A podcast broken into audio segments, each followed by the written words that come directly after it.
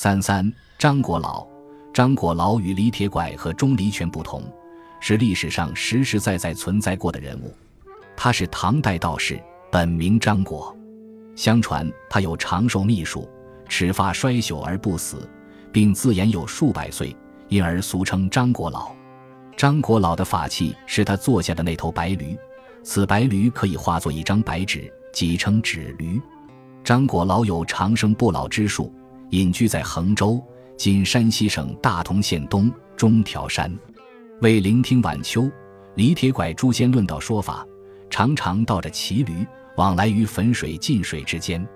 见过他的老人们说，我小时候见到他，他就说已经好几百岁了。他清心寡欲，无心仕途。唐太宗、唐高宗多次征召不应，武则天登基后又召之出山。他便佯装死于杜女庙前，当时正值盛夏炎热之际，须臾间尸体就腐烂生虫。武则天听说后，也真的相信他死了。后来人们在衡州山中又见到了他，仍然倒骑白驴，日行数万里。休息时则将所骑驴折叠起来，看上去像一张薄纸，然后将其放到金箱之中。起行时用水一喷，又变成驴，可以骑乘。唐玄宗开元二十三年（七百二十五年），李隆基派通事舍人裴务驰车到衡州去迎张国老。张国老面对裴务，知其来意，突然气绝而死。裴务焚香祈请，说明天子求道之意。一会儿，张国老渐渐苏醒，裴务不敢再次催请，便驰车还朝，奏知唐玄宗。李隆基就又派中书舍人徐玉。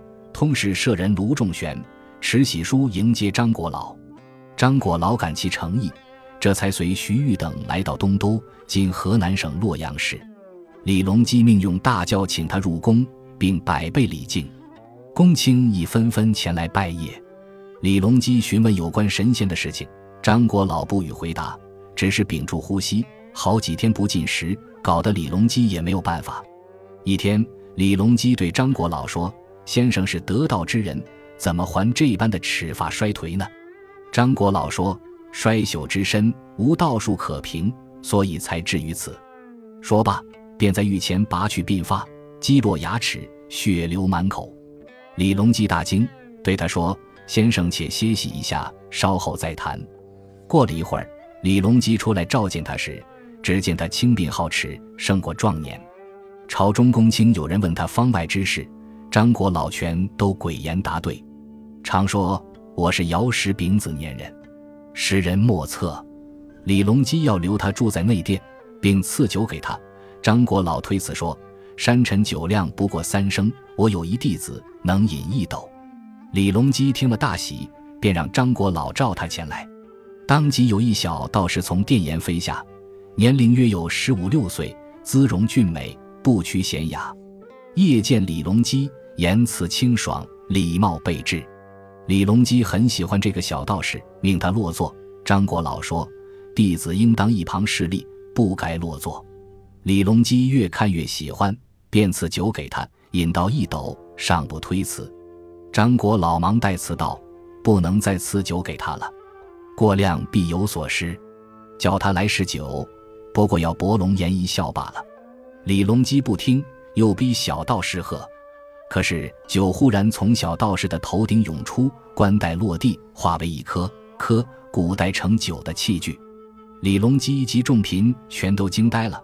再仔细一看，小道士已不见了，只有一只金颗翻倒在地。原来此颗仅盛酒一斗，查验一番，却是极贤院的金颗。张国老道术深奥，能指袅袅落，指花花落，指锁门开，再指便还原本来面目。能搬移宫殿于他处，还能搬回原处。